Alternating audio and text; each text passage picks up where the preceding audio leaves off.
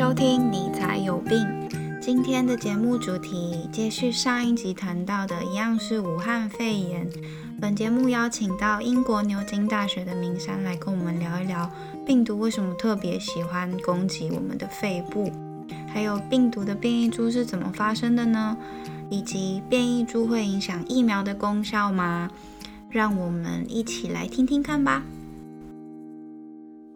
集了一些来自我朋友的问题，然后第一个就是，呃，他好奇为什么不同的病毒会针对不同的身体系统去做攻击，然后这样的攻击是毫无逻辑的嘛？那为什么就是为什么他不攻击皮肤或者是眼睛？他说哦，瞎掉也很可怕。那病毒到底是怎么决定它要攻击哪里？哦，我觉得这个问题还蛮有趣的，但我大概嗯知道，呃，是，就是大家可以给一个解释啦，但是我也没有确切的答案。嗯，就比如说像感染肺部，其实是个蛮合理的目标。如果你用病嗯毒的角度去想，我今天我的目的是我要传出越多人越好，那肺部就是一个我们人体会自动，当你有异物感或是不舒服或感冒的时候，你就会开始咳嗽，这是人体自然的反应，就是要把这些嗯。传染物质咳出来嘛。那这个其实就会变成病毒一个很好的标的，我就是在那里复制，我就会出去，然后去嗯。感染下一个宿主。所以当呃肺部当一个攻击标的是很方便的，可是这有点取决于这个动物它的生活和习性，就是嗯比如说这个可能比较适用于密集生活的动物，像人类或者是像呃群居的这些动物，它们很就是可能打个喷嚏，然后旁边就会感染这样。但如果你这个嗯动物是独居，像是呃狮子老呃像是老虎这种，都都独来独往，那它在那边原地咳个嗽，它可能也不会感染给 它的同类。对，但是嗯所以说这个可能口鼻传播对他来就是说就不是一个呃非常优化的策略，但也不代表他就不会病毒就不会采用，就还是有可能。对，嗯但是这就这这都是只是一个比例比例的问题而已。那所有的病都有可能透过各种不同的方式。你说口鼻传播的病，你以为是口鼻传播，但它有时候其实也可以透过性交传播。因为重点就是在于这个病毒，它能不能呃在某一个地方排出来。那能不能在某个地方排出来，就是基于它的基因能不能够去呃感染当地的细胞。比如说，我今天是感染肺，我演化出了一个特别会进入人体肺肺的那个什么肺的球，肺肺 泡。肺泡 对，肺的球是什么？对，我们原谅的明山，因为他在英国 生活了一阵子，所以想不起来对到底肺泡怎么讲。对肺泡，然后然后你就可以感染那边。然后我是举例啦，不一定是感染肺泡。然后然后就是你演化出可以可以侵入那个细胞，但不代表你的你就有能力去侵入呃，比如说我的皮肤或者是心脏或是血管，就是嗯呃，病毒要演化出能够去侵入某个细胞，都要经过蛮长的时间，也是要靠一些运气。那有一些嗯病毒，它就会选择演化到去，呃，去侵入黏膜细胞。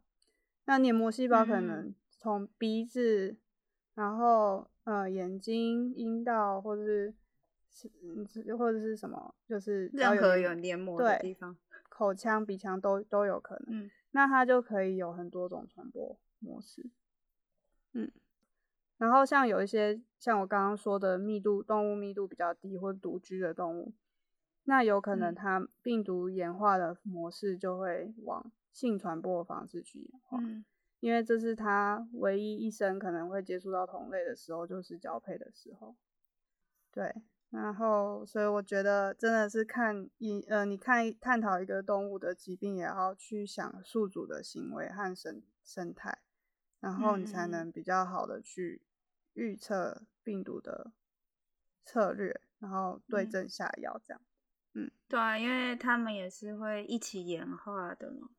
对，就是呃，除非是这种突然，嗯，新兴传染病可能会比较。难，但是这种长期演化的病，通常都有有迹可循。为什么它会这样演化？为什么它会这样做？就是你还是有个脉络可以找到。但是像这种新兴传染病，就是 COVID-19 突然跳到人身上这种，它可能就没有什么理由，它为什么会演化成这样？它就只是刚好在别的动物身上演化成那样，然后刚好对我们有影响而已。对。嗯，OK，就我们刚好有点衰这样。对，嗯哦，那这是我自己的问题，就是关于，因为我们刚刚提到英国现在的疫情蛮严重的嘛，然后那时候伦敦为什么会变得在在呃圣诞节的时候变那么严重，是因为那个时候正。就是有一个变异株，然后越来越猖狂，然后最近还有南非的变异株，然后我就好奇说，为什么他们会变异？然后为什么选这些国家？就是他们具具备什么样的特性，让病毒喜欢在那里变异吗？呃，我觉得这就是会呃，大家好像会有一个嗯被媒体误导的观念。说哦，这个病毒变异了，但实际上病毒一直都在变异，它嗯每复制一次都有机会变异，所以不是说它突然变异了，是它一直在变异，只是刚好出现了一个会改变它的功能的变异。所以所以说，为什么南非这个病毒株会特别，或是英国这病毒株会特别的被大家放大？原因就是它看起来似乎传的比较快。然后它整，它从，呃，它的占比，就是它在整个人口的验到的 case 里面占的比例迅速的增加，这个时候可能会开始吸引我们的注意，那是不是这个变异它有一些功能上的重要性，所以才会让它可以打败其他病毒株，嗯，然后，呃，就是变成一个 dominant，就是主导性的病毒株。所以，呃，但是它到底是不是代表它是比较致病或者比较怎么样都很难说，是都要靠实验去证明。那的确，因为因为这中间其实有很多很多人为因素，你没有考虑进去，可能会让你误判说这个病毒它就是比较恐怖或是比较不恐怖。对，所以，呃，所以之前刚这个消息一出来的时候，其实科学家都非常小心在看待这个结果。就很怕会，嗯，我只要一说了，这个就是高传播性，那大家就会很很恐慌。但它实际上是不是就是比较传的比较快？呃，就是需要实验来证明。对，但目前还没办法断定。呃，目前他们就有做很多很多实验，然后我觉得以目前的资料看来，的确英国的这个病毒株是传的比较快，没错。但它传的比较快的原因是基于它和人类细胞的结合效果比较高，效率比较高。嗯，不是代表它就就是它的这个快的是基于它比较容易办到人的 cell，就是人的呃粘粘在人的攻击人的。细胞，就是不会比较不会被免疫系统识别出来。啊，对，就是因为病毒它，呃，要感染人，其实关键在于它能不能蒙混过关，就它能不能去跑到人的细胞里面，又不被免疫系统察觉，因为它只要一被免疫系统察觉，免疫细胞就只可以直接把它吞掉。嗯，但是，呃，他如果不被察觉的话，那他就会在那边大量复制。才会对，所以这个关键就在于一个一个伪装游戏。我自己觉得这样想可能会比较清楚，就是你能你你是不是演化出比较好的伪装技巧可以骗过免疫细胞。那如果有的话，那就会造成我们现在看到结果传播的速率变变高。对，嗯，要会演戏。对，要会演戏。那演戏的方法就是靠基因突变啊，因为你天生长怎样就是那样。对，所以，所以这个突变的关键就在于，你就会发现最近常上新闻这些突变，它的突变的位置都是在棘突的部分，就是大家看病毒的图片上面都会有凸起来一根一根的东西，就是那个东西，那个东西就是会去抓人体的细胞，然后把。把病毒本身的 DNA 呃 RNA 打进细胞里面进行复制，那那个那个那根东西就很重要，因为它抓住之后，它有可能被发现，就马上被免疫细胞消灭掉。对，但是它如果抓住的时候没有被发现，就是细胞觉得它哦，你就是一个来运送营养物质的东西，这样，那就会让它进来，那就就是就可以可以这样想啊，那那。如果所以说这个过程就是，嗯，刚好在英国和南非，我不知道南非 case 怎么样，但英国 case 是蛮多的。当你的 case 很多的时候，你就比较有可能会出现有功能性改变的突变。嗯嗯嗯，我听过一个说法是，如果它的基因的多样性高，它就是。他们用另一个说法是说，病毒像一个小偷，然后再解细胞的锁。然后它如果基因多样性高的话，它就有很多副不同的钥匙，它可以一个一个试，说这个适合，然后另一个不适合。然后它如果刚刚好蒙对的话，它就可以解开这个锁。你觉得这个比喻好吗？嗯，对啊，我觉得非常好的。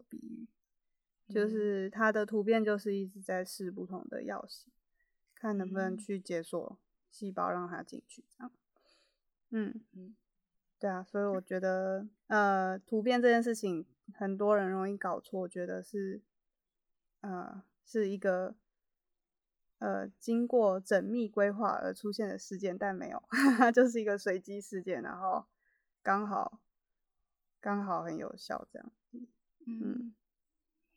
我有个问题，就是嗯，怎样叫变异株？是几 percent 的基因不同之类的吗？呃，变异的话，如果我不知道中文，但英文的话就有分 genotype 跟 strain，就是其实两个都可以指同一件事情，但 genotype 意思就是说，哦，这一串这一串串病毒跟这串病毒，它的基因长得有点不一样。但是，嗯，你这个时候可能还不能说它是不同的 strain。嗯，我不确定 strain 是翻成病毒株还是什么，应该是应该是可以翻成病毒株。对，就是你病毒株，你要说它们两个是不同的病毒株，你必须要有功能性的证明说它们是不一样。嗯，你的，而且这个功能性的证明是说你要表现出来会不一样，比如说病毒量会不一样，比如说复制效率会不一样，就这些功能上面改变，你才能说它是两个病毒株。不然的话，如果你只看基因上不一样，你都只能说它是基因型两个基因型的病毒。诶，对，学到了。对，这也是我之前 搞很搞不懂，所以我特地去查。哇。不愧是名山。那现在不是英国就很差，说诶，就是我们现在有就是老人在打疫苗了。那这个变异株，因为他们自己哦，明明自己就有变异株，然后在那边很很担心南非的传进来，我觉得嗯嗯，他们很差就对了。但是我不知道，你觉得就是疫苗可以？保护到你知道，就是对每一个病毒的变异的变异株都有效吗？呃，我觉得应该说很有可能会看看疫苗的种类，有一些疫苗可能会不太可能会有受影响，就是它有可能会保护力下降，没有错。可是，嗯，呃。应该说，主要为什么会这样想？原因主要是因为我们的疫苗设计跟呃病毒的突变位置刚好都在同一个地方，都在同一个那个棘突的那个基因，英文是 spike，就在那个 spike 的基因上面都刚好都同一个东西，所以在上面发生的突变，当然对疫苗有可能保护力就会有影响。那嗯。现在好处是因为我们现在做的是 mRNA 疫苗，所以它不是一个实际的病毒，它只是送进一段密码，送到身体一段密码，嗯，然后跟密跟身体说，呃，你照这段密码打造出一个跟这个病毒的 spike 一模一样的 protein 的蛋白质，哦，就是你可以用你身体拥有的材料去打造出一个。这样的长得跟病毒一模一样的东西，然后让免疫细胞去识别说这是一个呃外来的东西，然后你的免疫细胞记住了之后，你下次遇到真的病毒，它就会开始攻击。所以这是嗯那个 mRNA 疫苗的原理，这样。那这个对，那因为它不是打实际的病毒进去，对，那但是 mRNA 疫苗的。缺点就是我刚刚说保存很麻烦，要再复发时。但优点就是它很好修改，就是如果你今天有发现新的突变，那你就是把这个讯息稍微修改一下，嗯，就可以了。所以说，那原本打的人不就原本打的吗？我觉得白挨针，看看那个演化演化呃病毒的演化程度是不是有快成需要。很需要，呃，你一直很频繁的改或是打新的疫苗，因为之前流感也是这样啊，每一年就会换一次，因为它的变异速度实在太快，所以有可能 COVID-19 如果速度够快的话，也有可能会变成这样。嗯嗯，对，但是现在其实你只要感染基数下降，就是现在有感染这个病毒的人口下降的话，它整整体的突变速率也会下降。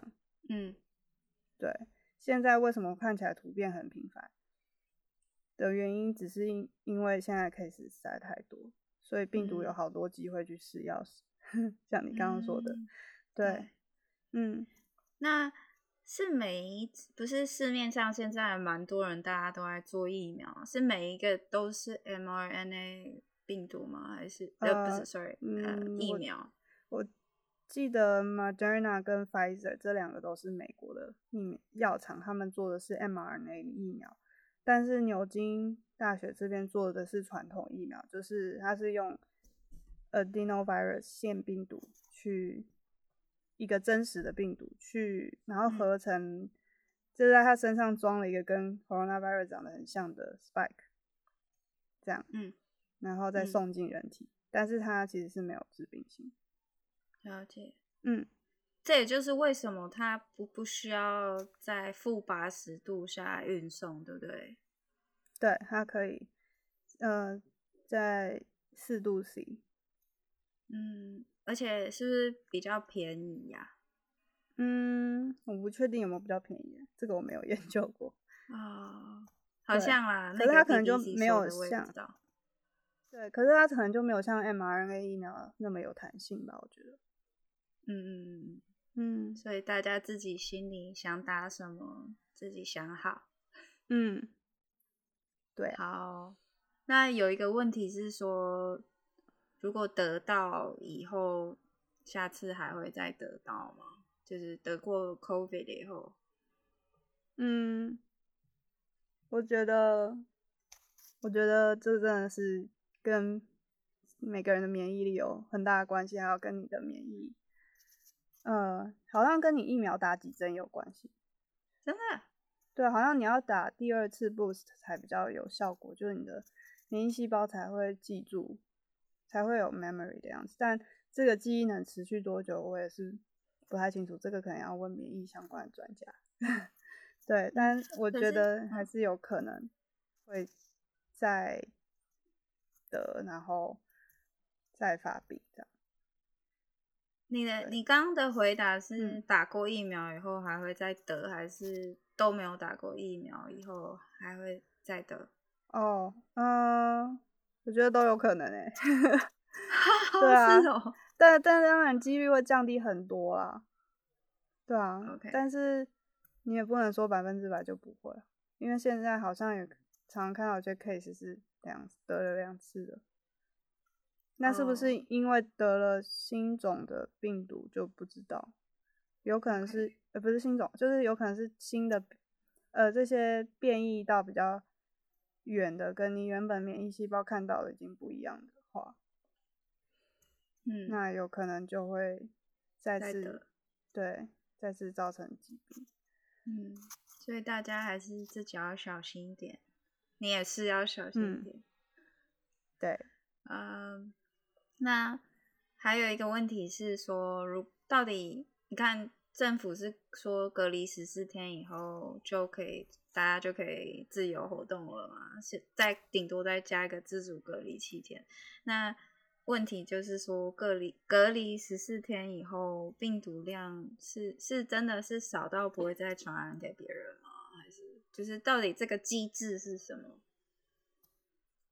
呃，我觉得它只是病毒量变低，可是不代表它就不会再传染给人，只是这个量的低过低的确会影响到你是否会传染人。嗯，因为因为那个病，呃，病毒量在传播过程算是一个蛮决定性的因素，但是到底嗯要多少病毒量，你可以被传染，这真的很难说。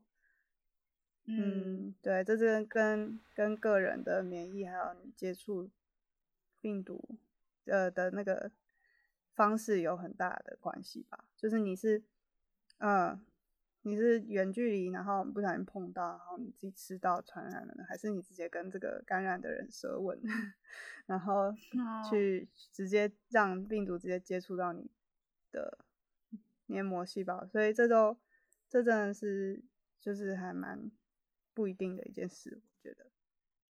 我、嗯我自己的问题是十四天以后人体就不会再排毒了吗？还是就是它是有个生生命周期的嘛？就是大概十四天以后，他就觉得咩不用再排了，反正该传的都应该已经都应该已经传出去了，这样。嗯，我觉得他自己应该是不会停止，是你的免疫系统有没有有没有呃有没有把办法把它清除干净吗？哦、嗯，o k 他如果只要还活着的一天，他就会努力继续复制，是这个意思吗？